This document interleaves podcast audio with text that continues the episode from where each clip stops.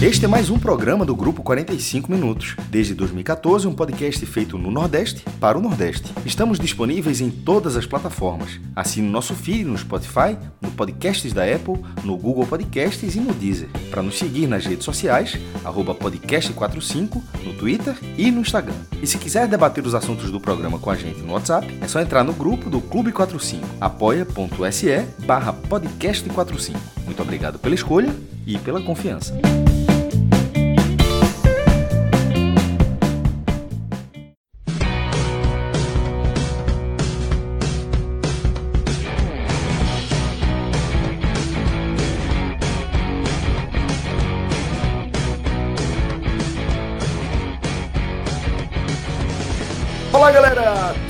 Começando mais um Telecast. Eu sou Celso Ishigami, estou aqui com Fred Figueroa, com Tiago Minhoque e com Rodrigo Carvalho, que está na edição do programa.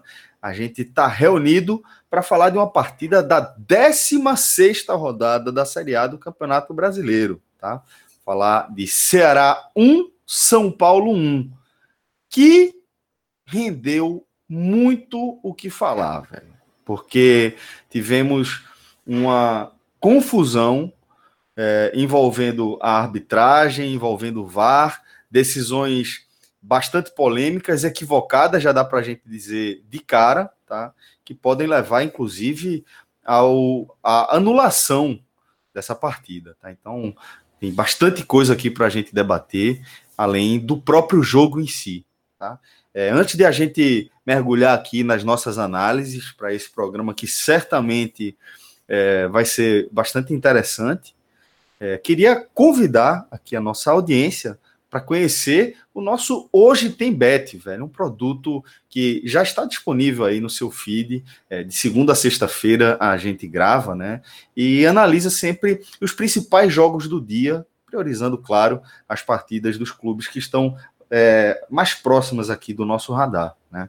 E aí a gente faz um misto de abre de jogo né, tradicional, apresentando o cenário ali daquele confronto, e também a gente traz uma análise é, a partir de uma, de uma expertise diferente, né, que é aqui o nosso Pedro Pato traz para o debate. Ele que é um tipster, né, um especialista em apostas e sempre traz um olhar bem interessante para os jogos e tem sido é, bem educativo, inclusive para mim, em relação a aprendizado e análise mesmo de futebol. Tá? E a gente lembra que é uma parceria que a gente tem com o nosso Bet Nacional, tá? O betnacional.com.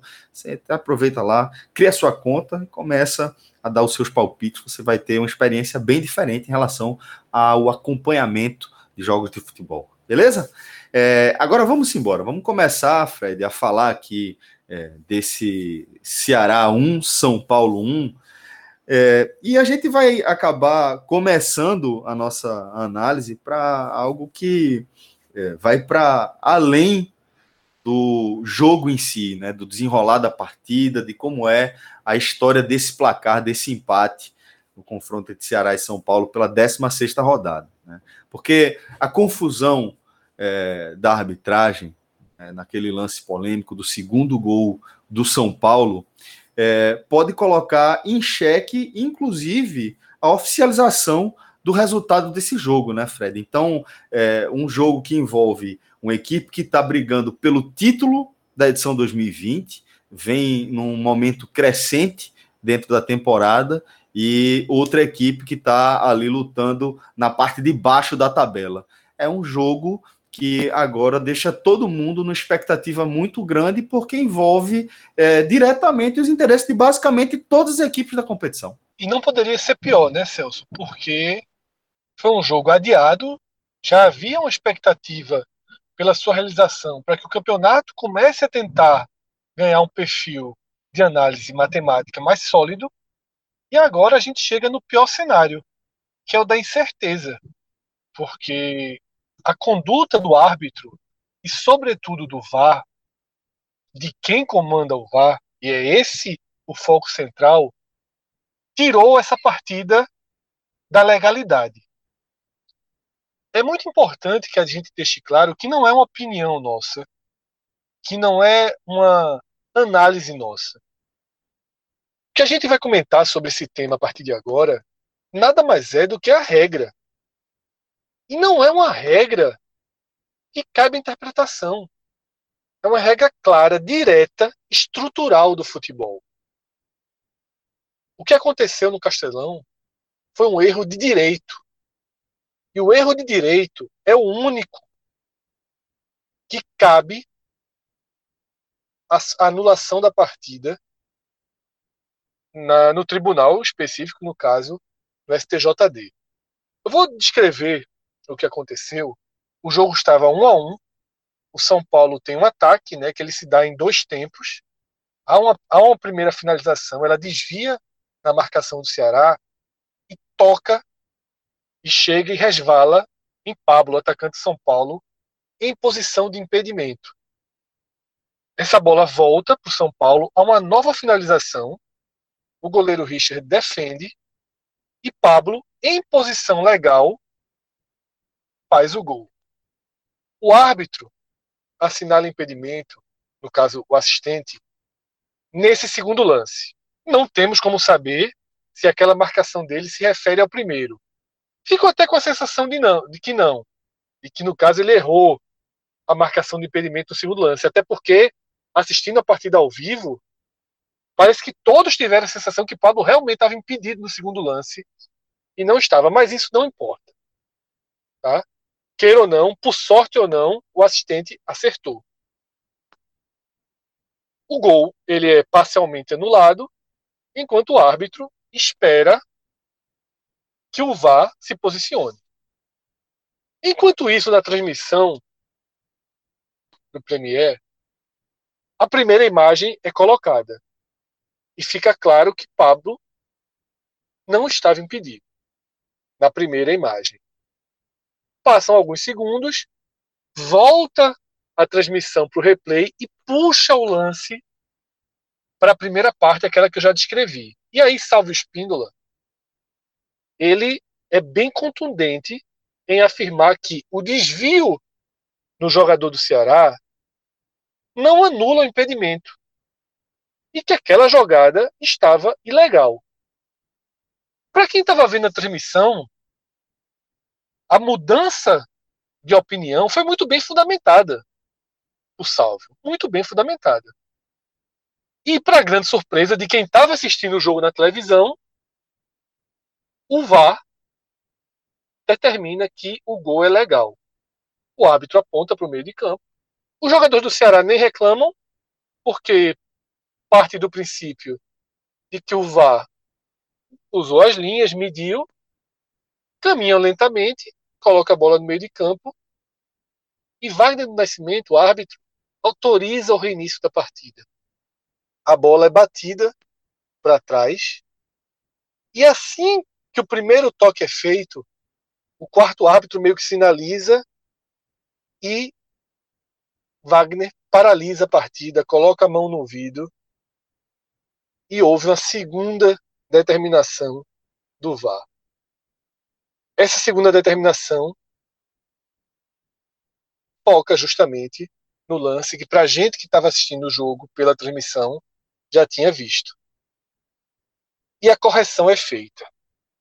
A injustiça do erro cometi cometido pela equipe que opera o VAR seria um erro grave o Ceará seria prejudicado. Essa injustiça é corrigida, mas ela é corrigida tarde demais.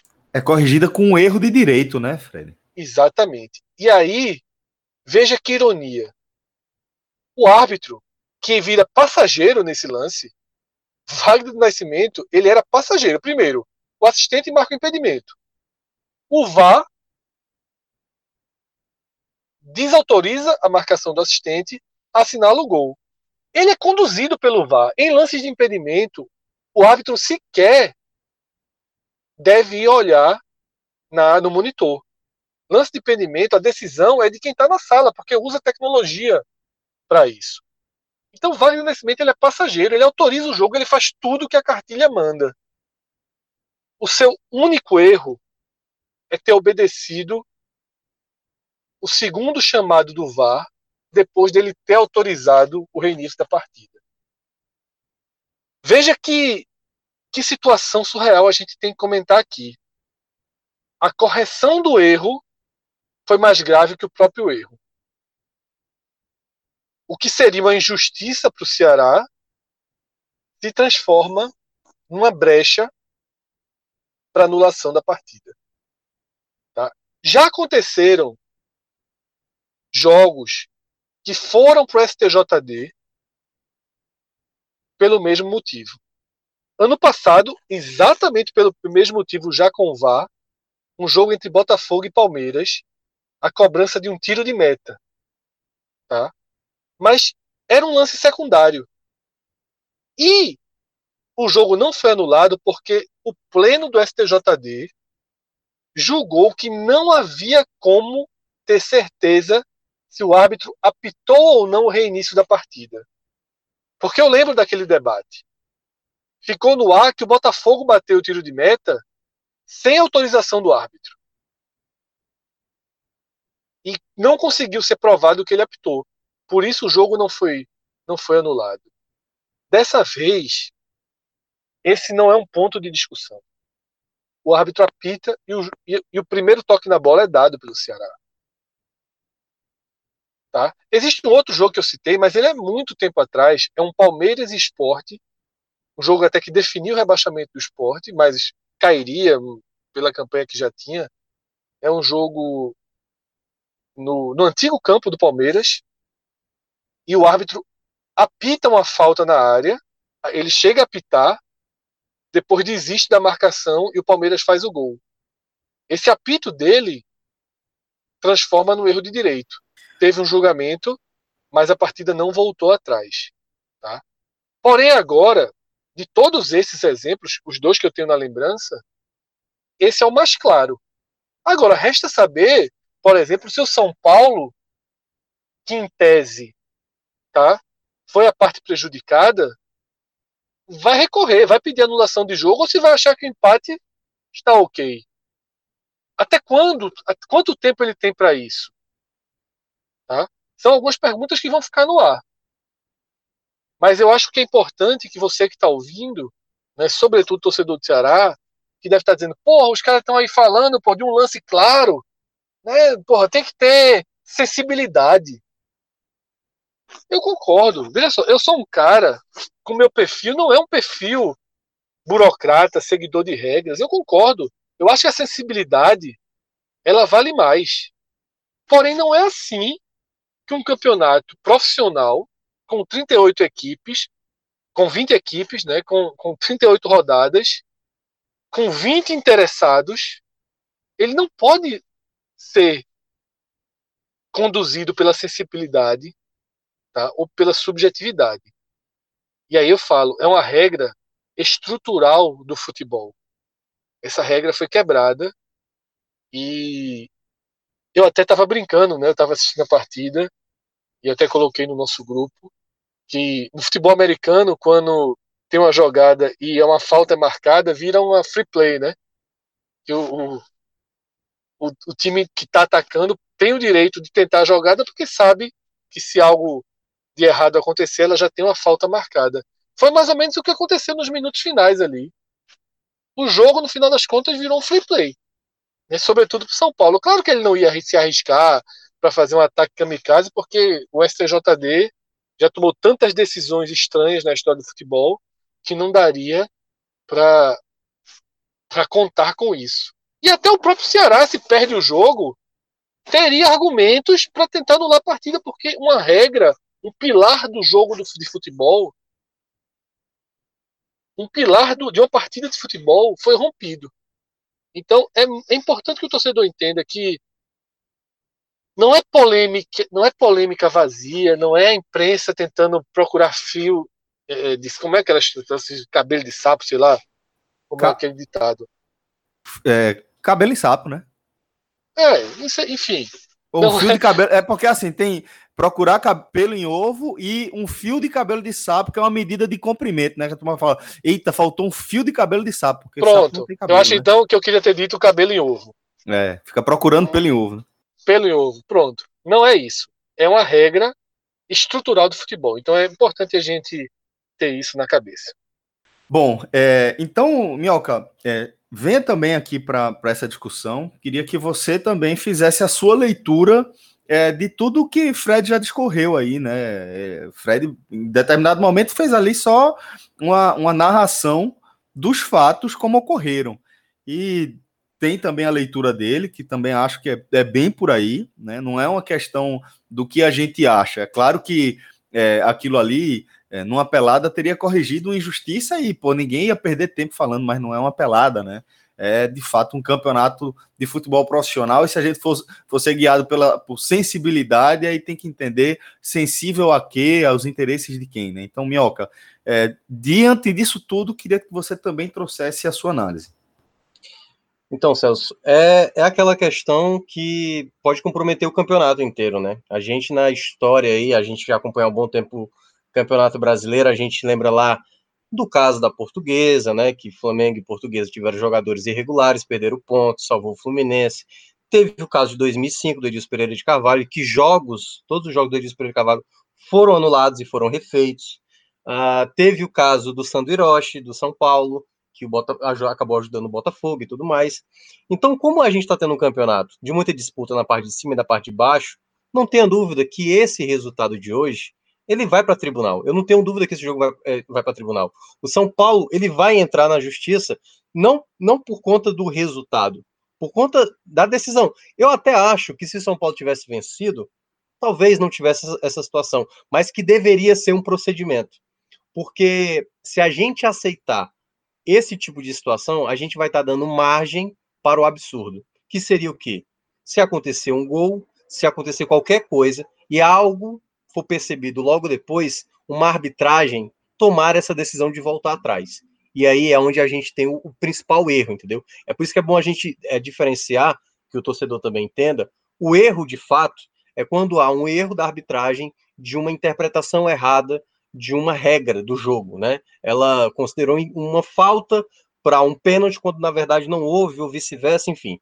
Erro de direito é o procedimento do jogo e foi exatamente isso que foi quebrado no jogo de hoje. Por isso que a gente pode ter consequências muito graves no campeonato. Assim, pode acontecer. A gente ainda vai ver a situação se desenrolar. O que eu acredito que vai acontecer daqui até o final de semana é a CBF, tal qual fez com aquele Palmeiras e Botafogo, não vai considerar o resultado, vai deixar em stand-by, um a um, até tomar a decisão do que será feito. Se vai para tribunal, se o jogo vai ser anulado, né? Que aí seria o anulamento do jogo que uh, vai ser adiado, anulado um jogo que foi adiado, né? E ainda se o jogo vai ser considerado, é outra possibilidade. Mas é muito importante destacar: foi cometido de fato um erro de direito, um procedimento errado, que dá margem para qualquer situação, se derem permissão para isso, para qualquer jogo que aconteça na Série A, que a arbitragem voltar atrás após considerar o reinício do jogo e aí gerar problemas maiores. Então acredito que esse jogo tem um grande potencial de ser refeito por conta desse erro. Até porque, pelo que eu soube aqui no, no final do jogo, relatos da, da imprensa cearense, o São Paulo vai entrar assim na justiça para refazer esse jogo, né? E claro, aqui pode acontecer de tudo com o resultado. Né? A gente está falando aqui do procedimento que vai acontecer. Então pode ser que desse empate possa se tornar uma vitória do Ceará, pode se tornar uma derrota e tal, mas o que deve acontecer, possivelmente, futuramente, é a marcação, né? Refazer o jogo. E aí tudo que aconteceu hoje vai ser desconsiderado. Mas a gente só vai saber mesmo na prática quando isso for de fato julgado, ter a tomada de decisão nos próximos dias para o que vai acontecer, porque envolve muita gente, envolve muita gente, envolve muito dinheiro, né? Parte de rebaixamento, título de campeonato, que para o São Paulo há muito tempo está buscando um título. Então é algo muito grave que aconteceu e talvez o maior erro até agora do campeonato. Como o Fred mencionou, no ano passado a gente teve algo parecido, mas que não ficou comprovado. Dessa vez, não tinha nem torcida no estádio, todo mundo ouviu a autorização e a bola já estava praticamente saindo ali do grande círculo para o jogo já tinha iniciado. Então temos aí, próximos dias, uma, uma situação que eu acredito que o campeonato agora, ele que a gente brincou muitas vezes, né, de o campeonato pode não acabar, que pode vir uma Jovem Elange 2. Esse pode ter sido exatamente o grande motivo para acontecer uma situação como essa. Não acredito que vá gerar tanta situação assim, porque se for anulado o jogo, por exemplo, se tivesse vencido um dos lados, poderíamos ter um problema maior. Se o Ceará vence, uh, se São Paulo vence, talvez o São Paulo nem entrasse na justiça, mas se tivéssemos uma situação dessa, por exemplo, o Ceará vencendo, aí a briga ia ser muito mais difícil, muito mais difícil.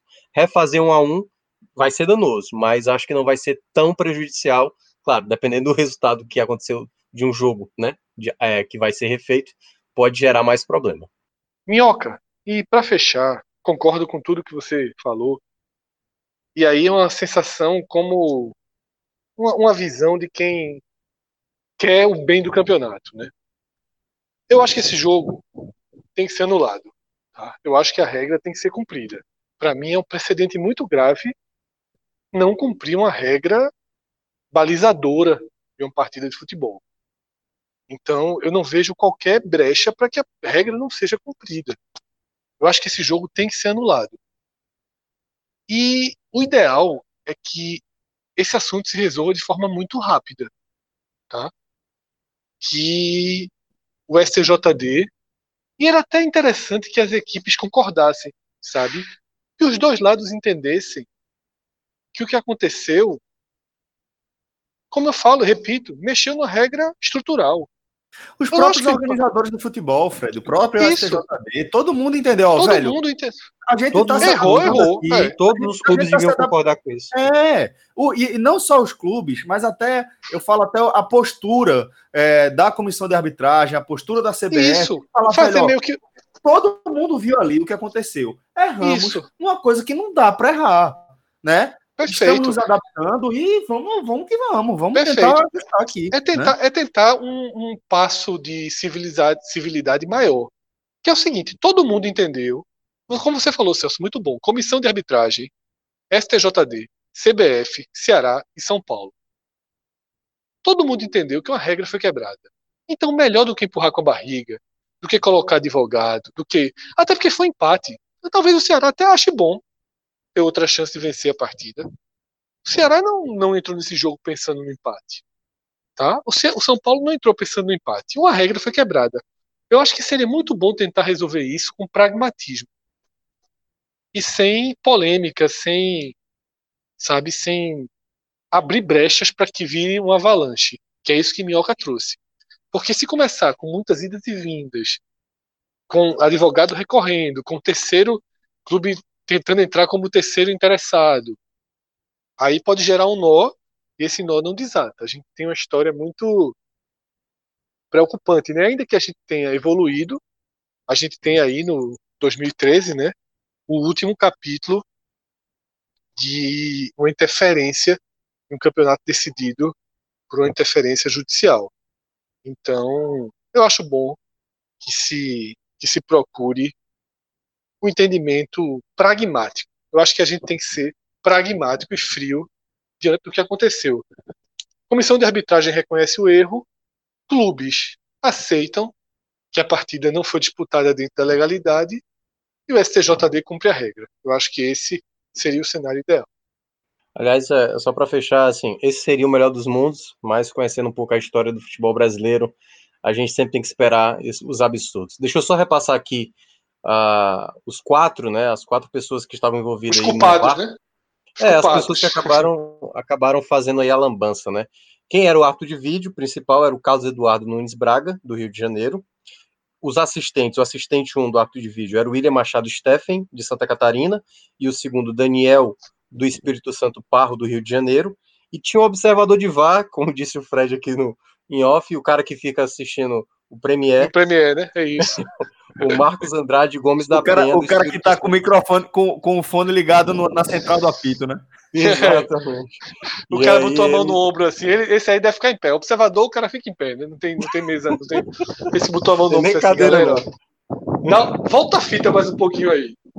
É, volta a fita aí que eu vi, acabou de dar aqui na transmissão que o Salve falou. Enfim, então essa é a turma aí que, assim, tem que ser punição severa para esses caras, porque a ponto de talvez até sair do campeonato, sabe? É um erro muito, muito grave, muito grave mesmo, e que o, o ideal, eu acho que é como o Fred mencionou, é refazer o jogo, porque se a gente der margem para que isso aconteça, todos os jogos seguintes, eles vão ser possíveis de atrocidades dessa, e que, aquela coisa, né? que pode gerar uma vitória de alguém quando acabar, é, poderia, por exemplo, poderia ser dado o gol, quando na verdade não foi, né? E digamos que ele tivesse autorizado é, o jogo com o erro, né? E aí, no caso, fosse o contrário, né? Ele acabasse dando, é, deixasse a bola rolar com um gol validado e aí depois voltasse atrás. Ou seja, isso, esse procedimento não pode, não pode ser aceito. Bom, é, mas o fato é que, é, apesar disso tudo, apesar de é, esse acontecimento, esse recorte aí dentro do jogo é, ter superado, inclusive, o, a própria dimensão do que aconteceu no, no resto aí da, da partida, teve, tivemos um jogo, né? É, tivemos um a um, que existe a possibilidade de ser validado também. Afinal de contas, é, estamos ainda nos primeiros instantes aí, depois de, de tudo que a gente está debatendo. Então, dito isso, Minhoca, queria que você trouxesse uma análise agora, claro que mais é, resumida, do que foi esse 1 a 1 entre Ceará e São Paulo. É, a gente teve mudanças para esse jogo, né? O Guto fez mudanças que há muito tempo já eram muito contestadas, como por exemplo, Fernando Praz, que nesse jogo foi para o banco e apostou no Richard. Achei até que o Diogo seria o escolhido, mas o Richard foi escolhido. E, e a outra opção que também foi feita nesse jogo foi o Charles ir para o banco, né?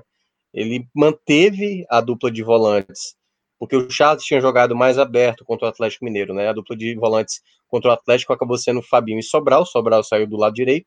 E aí, no lugar de usar um outro volante jogando mais aberto, ele colocou exatamente o Léo Chu, um jogador mais agudo, com o Lima sendo um meia mais aberto, tendo o Kleber como uma referência. Detalhe importante: o Viseu que se lesionou no jogo passado, teve uma lesão muscular de grau 2 e pode aí demorar de 20 a 30 dias, pode só voltar, quem sabe aí só em 2021, uma grande perda, já que o Ceará só tem aí o Kleber e hoje no banco, por exemplo, foi um garoto lá dos aspirantes, o Cristiano, né, garoto da base, é, que deve ser o, o reserva imediato do Kleber nos, nesses jogos que o Ceará ainda terá.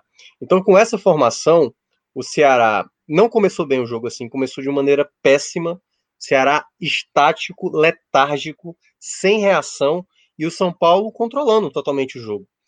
Com 25 minutos de primeiro tempo, o Ceará tinha dado uma finalização com Vina que não ofereceu nenhum tipo de dificuldade para a defesa do Ridge, foi muito fraca. E o São Paulo tinha finalizado já oito vezes e algumas delas o Richard teve que trabalhar bem. O gol é um gol grotesco que o Ceará toma.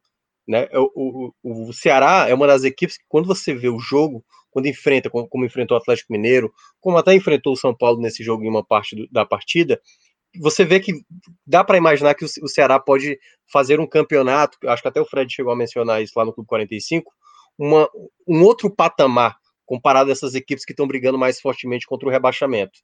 Mas a maneira como toma gol, assim, estúpido, né, bobo, é incrível.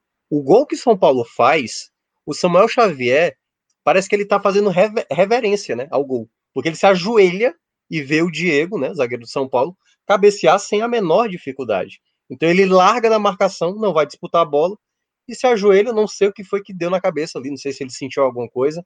E aí o São Paulo faz um 1 a 0 com tamanha tranquilidade. E aí é onde entra a, o problema que é o, o principal problema do Ceará nessa Série A, que é sempre tomar gols. Assim. O Ceará está tomando gols de maneira recorrente. É impressionante com, com, falhas, e aí vai do goleiro, do lateral, dos zagueiros, do, dos volantes e tal. Todo mundo está com um, um, problema nesse aspecto. Quando chegou ali nos 25 minutos, é quando o Ceará começa a se colocar mais para o jogo, a fazer uma marcação mais alta, a roubar bolas e criar algumas oportunidades.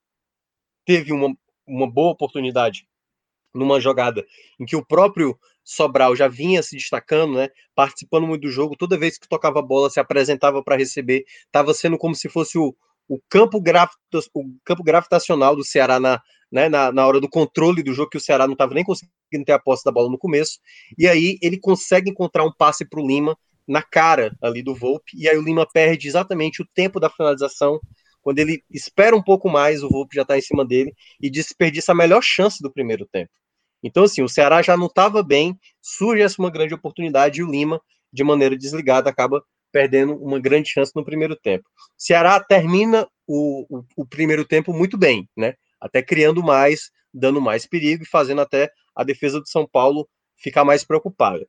No segundo tempo, lembrou muito o começo do jogo contra o Atlético Mineiro, em que o Ceará também tinha tomado um gol de escanteio, tal qual tinha sido contra o Atlético Mineiro, né? Tomou agora também contra, contra o São Paulo.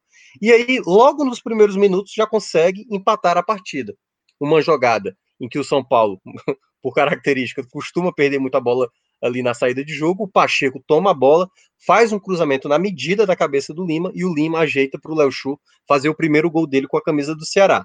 E aí se imaginava, e deu para ver isso claramente, que o Ceará estava melhor na partida quando faz o gol, no começo do segundo tempo. Ceará teve oportunidades, teve uma lá com, com o Kleber, né, uma participação lá do Kleber que poderia já ter feito 2 a 1 e aí o Ceará estava sendo o senhor das ações nos primeiros minutos.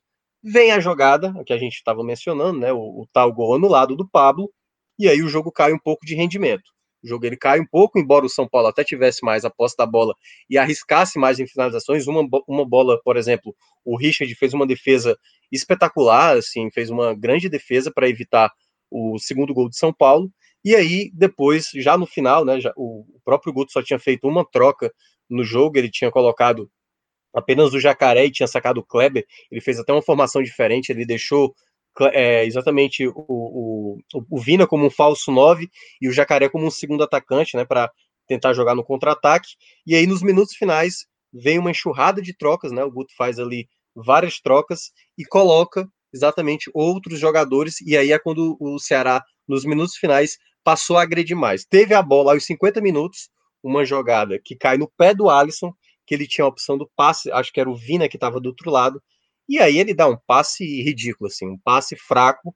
Era um passe para dar com muito mais força, porque até mesmo se o zagueiro de São Paulo tenta cortar, ele poderia cortar para dentro da meta, né? E aí, quem sabe, fazer o gol contra.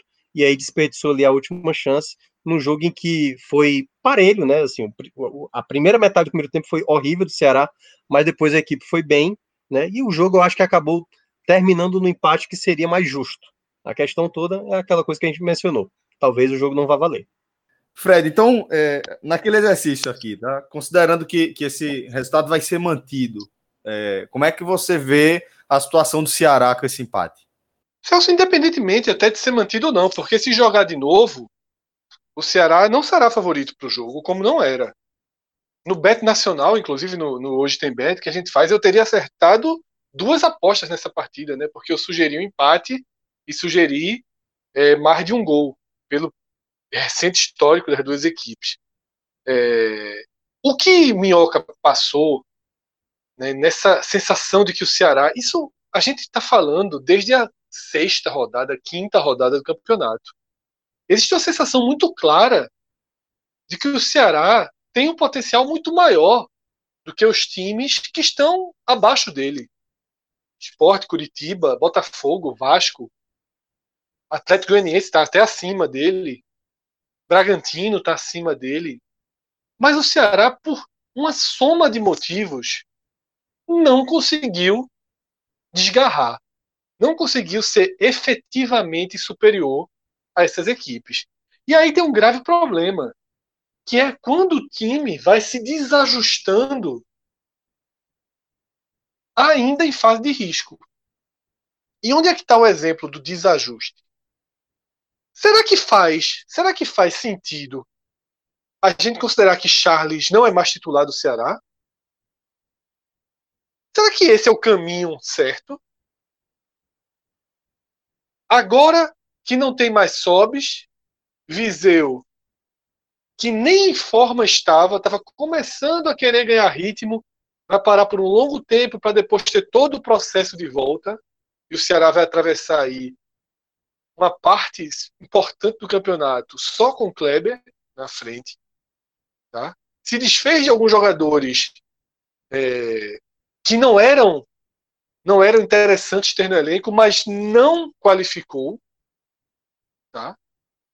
Será que esse Ceará é o Ceará que a gente, quando fez o áudio guia, que a gente projetava que tinha um time diferenciado, né, para brigar por nona posição, por décima posição.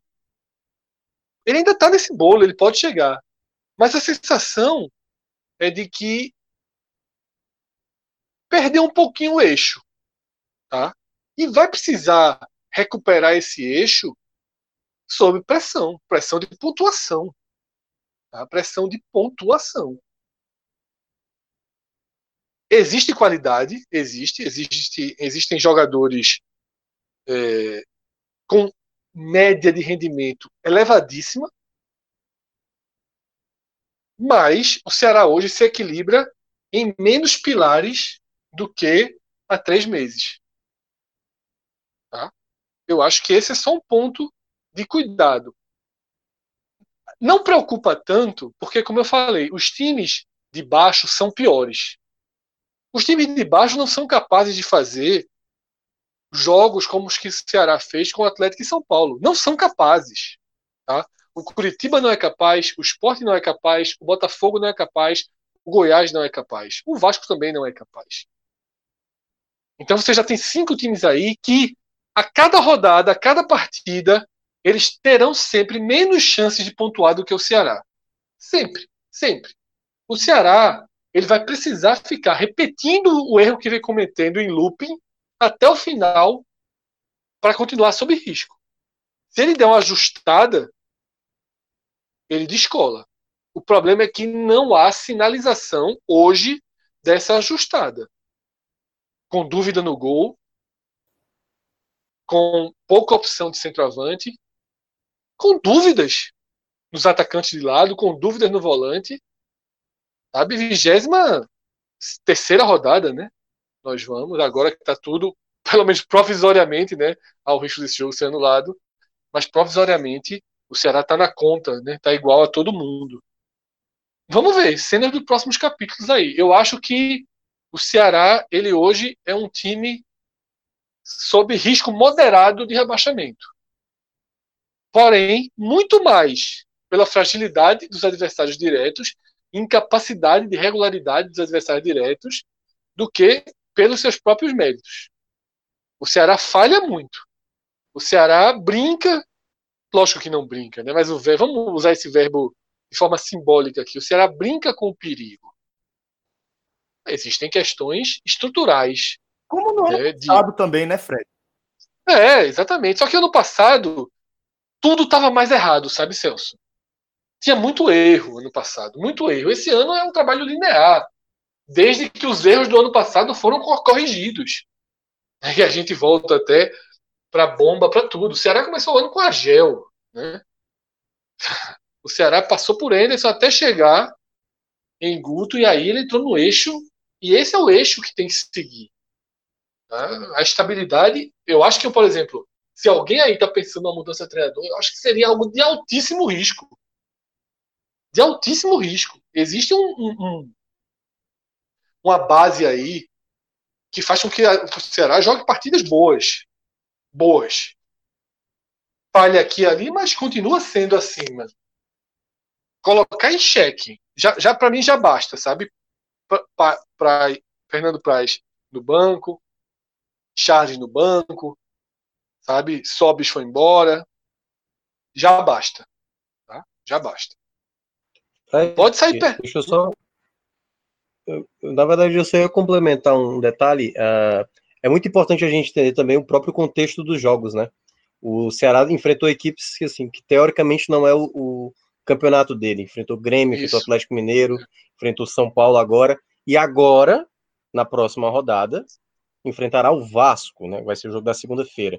E esse é um jogo, assim, fundamental para o Ceará sair dessa situação. Porque uma vitória hoje, né? Eu até brinquei lá no Twitter, é quase uma cotação de moeda de um país tá muito elevado. Vencer hoje vale é, demais. É, totalmente, vale, vale demais. É. Então, vencer o Vasco na próxima rodada é exatamente você, tipo assim, sair por um momento, como o Bahia isso. fez, quando o Bahia, Bragantino, fez e o Fortaleza isso. fez. É. é. Né? Então, assim, é, é o respiro que todo mundo está buscando e o Ceará vai ter essa oportunidade agora em confrontos diretos. Não é só o Vasco, mas aí, o primeiro. E a estatística, é, e a estatística está a favor dele, né? Porque nos últimos sete ou oito confrontos diretos, só um mandante venceu, que foi o Bragantino, os 4 a 0 sobre o Bahia.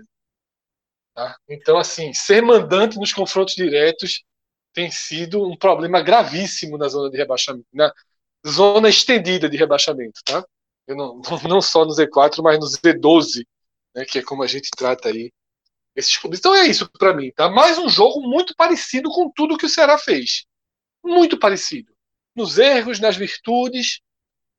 E só me preocupa que as virtudes começam a, a ter questionamentos em algumas virtudes. E isso para mim não é não é bom você alimentar. Tá? Eu sou muito pragmático e muito defensor de que os melhores devem jogar e que você deve procurar as, as soluções com os melhores em campo. Eu não gosto quando os clubes começam a testar soluções sem os melhores. Tá? Eu, eu acho que isso é extremamente frágil, não tem durabilidade. Tá?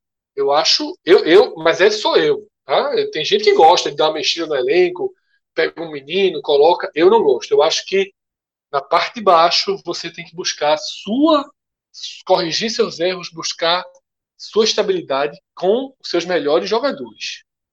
E é bom que o Ceará mantenha esse eixo sem inventar demais agora. Agora é seguir e corrigir pontualmente o que estiver dando errado. Ó, a gente vai seguir aqui com os destaques da partida, mas vou lembrar aqui para o ouvinte do Vozão que nosso parceiro N10 Esportes tá na Black Friday, naquele formato muito bacana, tá?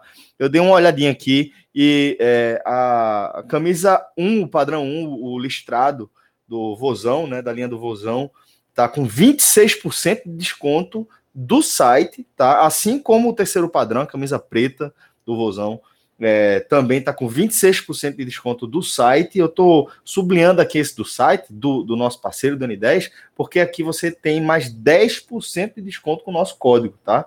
Então você vai lá, a camisa já está com preço promocional, com preço, poxa, assim, campeão no mercado, e você vai ter ainda essa condição exclusiva, mais 10% de desconto o nosso código podcast45. Então, corre lá, beleza? Que essas promoções, esses descontos, a gente, é, eles conseguem segurar, óbvio, enquanto durar o estoque, beleza? E nessa época de, de amigo secreto, chegando festa de fim de ano, falta menos de. falta um mês, certinho aí. É, as coisas come, começam a sumir das prateleiras dos, dos estoques, tá bom? Vai lá, n10esportes.com.br. Minhoca, vamos agora com os destaques do jogo. Você já pode fazer um combo aí de destaques negativos e positivos. Vamos lá. É, o jogo ele teve momentos diferentes, como eu estava dizendo, né? O Ceará teve um começo muito ruim, depois foi melhorando ao longo do jogo, mas já trazendo aqui os negativos, o Samuel Xavier vai entrar na lista por conta do erro do gol, assim, é inadmissível. É um lateral que eu gosto muito, e não só por conta do erro do gol, né? Teve uma jogada também no primeiro tempo em que ele tabela com Lima, e aí ele faz um, uma tomada de decisão muito errada, não sei o que, que, ele pensou, dar um passe curto ou um passe longo, eu sei que o passe saiu todo errado, não foi bem na partida, para mim ele foi o pior pelo lado do Ceará, outro jogador também que não, que não, me, agrada, não me agradou muito, assim, de uma maneira geral, foi o Kleber, o Kleber eu achei ele, ele lutou mais uma vez, mas assim, não não parece ser o jogador referência ideal, assim, ele teve uma leve melhora em jogos anteriores, e já voltou a cair de novo, o rendimento dele. Então, assim, para mim, uh, esses dois, assim, o Fabinho talvez poderia entrar com uma, uma leve menção, talvez, assim, mas eu vou ficar mesmo com Samuel Xavier e Kleber como os pontos negativos do Ceará. Os pontos positivos, eu gostei muito do Fernando Sobral no momento em que o Ceará cresce, a partir dos 25 minutos do primeiro tempo, ele começa a participar demais do jogo, a ditar o ritmo da partida, né, pelo lado do Ceará, a construir jogo pela direita, caindo pelo lado esquerdo, encontra um passe açucarado, né, para o Lima fazer o gol do empate, o Lima não aproveita. Então, assim, Fernando Sobral vai entrar com certeza no meu pódio, é, não sei se no, no meu top 3, talvez no meu segundo lugar. O meu, o meu terceiro, deixa eu pensar aqui. Cara, eu, eu, vou, eu vou acreditar o Léo Chu, sabe? A jogada, ela começa muito com o Bruno Pacheco, né? O Pacheco foi muito bem na tomada de bola e o cruzamento dele é perfeito na cabeça do Lima. O Lima também faz o movimento correto, né? Ele não tenta cabecear para o gol. E o Léo Chu faz o gol, e aí é mais para premiar a, a, regularidade do Léo Chu, sabe? Hoje, tirando o Vina, que é o jogador mais decisivo do Ceará, o Léo Chu, para mim, é o jogador que mantém com mais tempo uma regularidade com eficiência. Ele estava precisando desse gol, ele já tinha participado de dois outros gols, né, que acabaram é, sendo contra, né? Um na Copa do Brasil e eu acho que outro na Série A. E agora ele faz o gol dele. Então isso pode dar uma confiança a mais. E para mim ele é um jogador assim que não pode, achei até um erro do Guto no jogo passado contra o Atlético Mineiro, ele ser preterido. Embora nesse jogo contra o São Paulo, para mim ele não começou tão bem, não fez muitas, não conseguiu passar nas jogadas de um contra um, mas vai como o meu terceiro lugar. E o meu primeiro lugar, por incrível que pareça, e o nosso polêmico Gil Viana, né, que lá do Clube 45, o homem das tretas pelo lado do Ceará, é, ele falou: Minhoca, não esquece do Richard. Então, o Richard, para mim, vai como o melhor pelo lado do Ceará. É, havia muita desconfiança com o Richard, até porque ele só tinha jogado um jogo de Série A com a camisa do Ceará, que foi no, no jogo passado com, quando, contra o Grêmio, que ele foi pavoroso e as atuações dele anteriores já também davam esse medo. E ele se saiu muito bem, né? Ele tem um, um, estilo, sabe, Celso, que é aquele goleiro que lembra até um goleiro que já passou pelo Ceará, o Fernando Henrique. Que é aquele goleiro que gosta de se exibir, né? Defesa, é, vê uma defesa simples, ele vai lá e faz aquele pose para tirar a bola. E foi bem, mas foi bem, assim. Eu acho que teve bolas muito difíceis que o Richard teve que trabalhar bem, assim, com um bom reflexo e tudo mais, apesar do exagero dele. Mas eu acho que ele mostrou mais segurança do que o Price.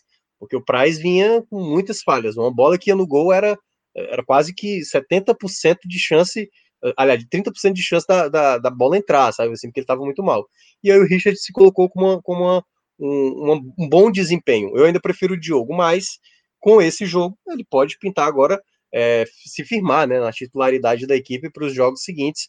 Enfim, eu ainda preciso de mais jogos para ter a, a real segurança que o Richard é o goleiro para o momento, né, que o Ceará estava passando aí é, com dificuldade com o seu goleiro titular, que era o Fernando Praz. Beleza, galera. Então assim a gente vai fechando aqui o nosso programa. Obrigado aí pela companhia, obrigado pelo espaço que você concede na sua rotina para gente, tá bom? Um forte abraço e até a próxima. Tchau, tchau.